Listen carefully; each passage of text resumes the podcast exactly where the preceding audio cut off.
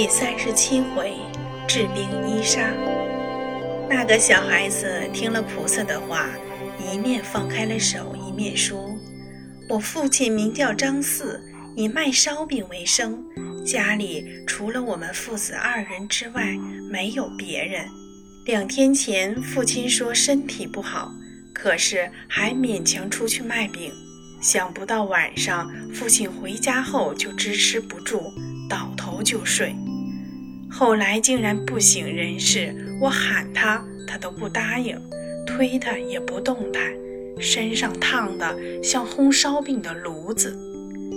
菩萨说：“这样啊，那我们现在就走好了。”于是菩萨挑着担子，跟着小孩儿回了家里，连转了两个弯儿，来到一座破烂不堪的土地庙里。只见张四直挺挺地躺在一张床上，牙关紧咬，闭着双目，就像早已死去了一样。菩萨一见之下，知道他是受了风寒，便从藤斗里取出一束药草，交给了孩子去煎。不多一会儿，药煎好了，倒在瓦罐里，只觉得香气四溢，清新开胃。菩萨又让那孩子用竹筷撬开张四的牙关，热热的灌了一碗。隔了大约半个时辰，又灌了一大碗。只见张四头上、脸上渐渐地冒出汗来。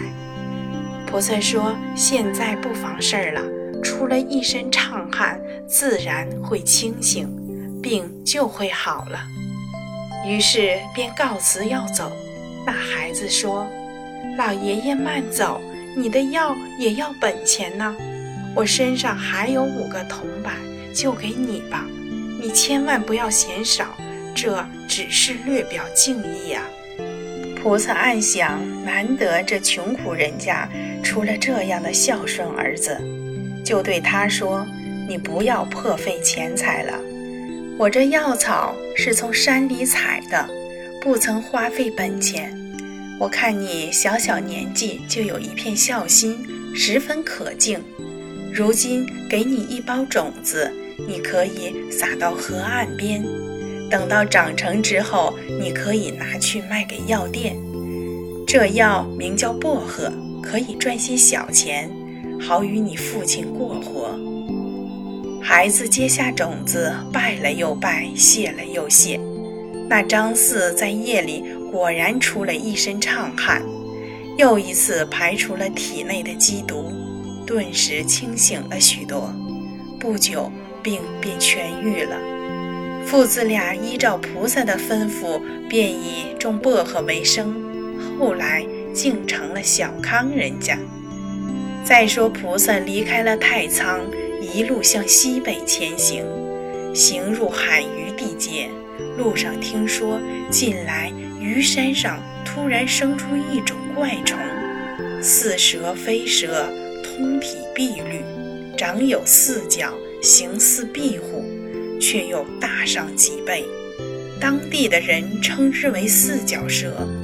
这东西藏匿在草丛当中，行动极为迅速，且与草木颜色相近，很不容易辨认。这种虫子毒性无比。被它咬过的人，不出十步就会毒发身亡，无药可医。菩萨听到这话，记在心里，就变化成一个卖眼药的捕蛇画子，来到海隅城外。大家看他是外来的捕蛇人，认为他有些本领，便都来请他设法除掉四脚蛇，以绝祸害。菩萨当时就答应了。一个人背着装蛇的筐子走进了深山，找到蛇洞，施展无边法力，将全山的四脚蛇全部捉了，放入筐中，带下山来。菩萨对众人说：“这东西虽然毒性剧烈，但却可以入药救人，世上缺它不得，所以我没有把它杀死。”等我下了禁咒，使它以后不再咬人就是了。众樵夫看他如此厉害，自然也无话可说。只见菩萨咬破了自己的中指，从筐中捉出一条条的四脚蛇，在每条的额头上滴上一点鲜血，然后放回草丛中。说也奇怪，自此以后，那四脚蛇虽然多，却见人就逃，更别说咬人了。直到现在，余山的四脚蛇额上还有鲜红的一点印记。据说这个特点，别处的四脚蛇都没有。闲言少说，却说那时正是春夏交替时节，因为天气忽热忽冷的，很多小孩子都患上了一种叫沙溢的怪病，而且是最危险的单杀。一不留心，受一点风或热得太狠，就会导致内陷。一旦毒气攻心。便无药可救。菩萨见了，心生不忍，扳指一算，在药物中只有赤撑柳可以救治这种病症。可幸的是，这赤撑柳在民间野生的有很多，现在又恰逢夏季，正是它鼎盛生长的时候。菩萨计划找一个有缘的人，将医治沙溢的药方传授给他。以保一方小孩的性命，于是，一路来到新丰山下，听见有两个人坐在山坡上讲话。年轻那个说：“如今天道沦丧，行善积德被弄得要家破人亡，恶贯满盈，反而在那里逍遥快活。”老伯伯，你想，城东严家的老员外。他真正是个慷慨好心的大善人，修桥补路，他哪一件不做？夏天开堂施诊给药，冬天开场施粥给医，也不知道救了多少人的性命。如今他自己的孙儿出了丹砂，据说受了一点风，丹砂就隐了，请了很多医生，都束手无策。看来已经没有生还的可能了。你想这气人不气人？老汉说：“这也是命中注定的事儿。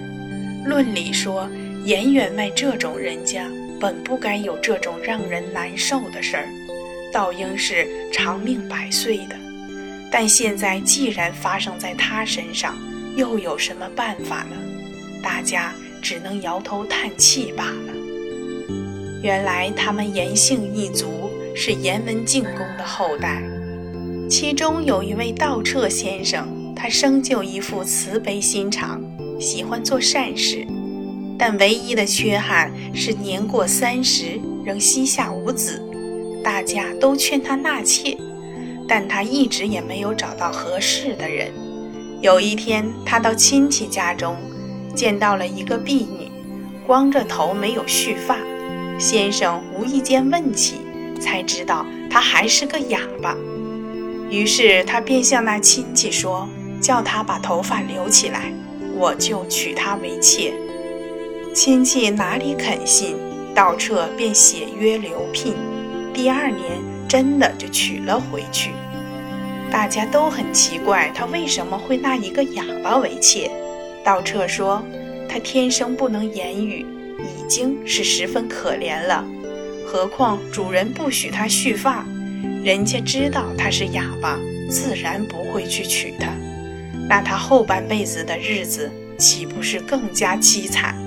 我因此才纳他为妾呀。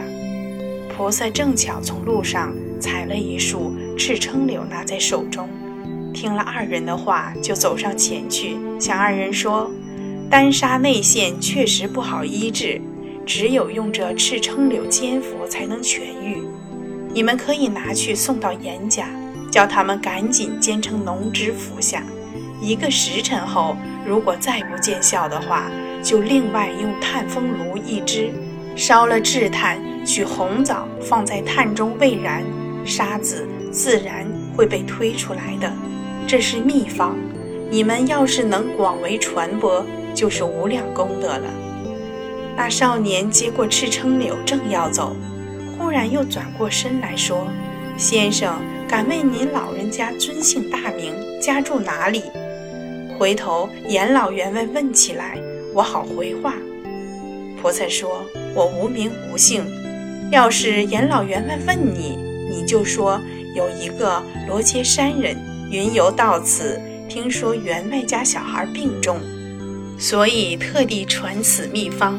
员外听了，他自然会知道的。”说完，便和二人告别下山。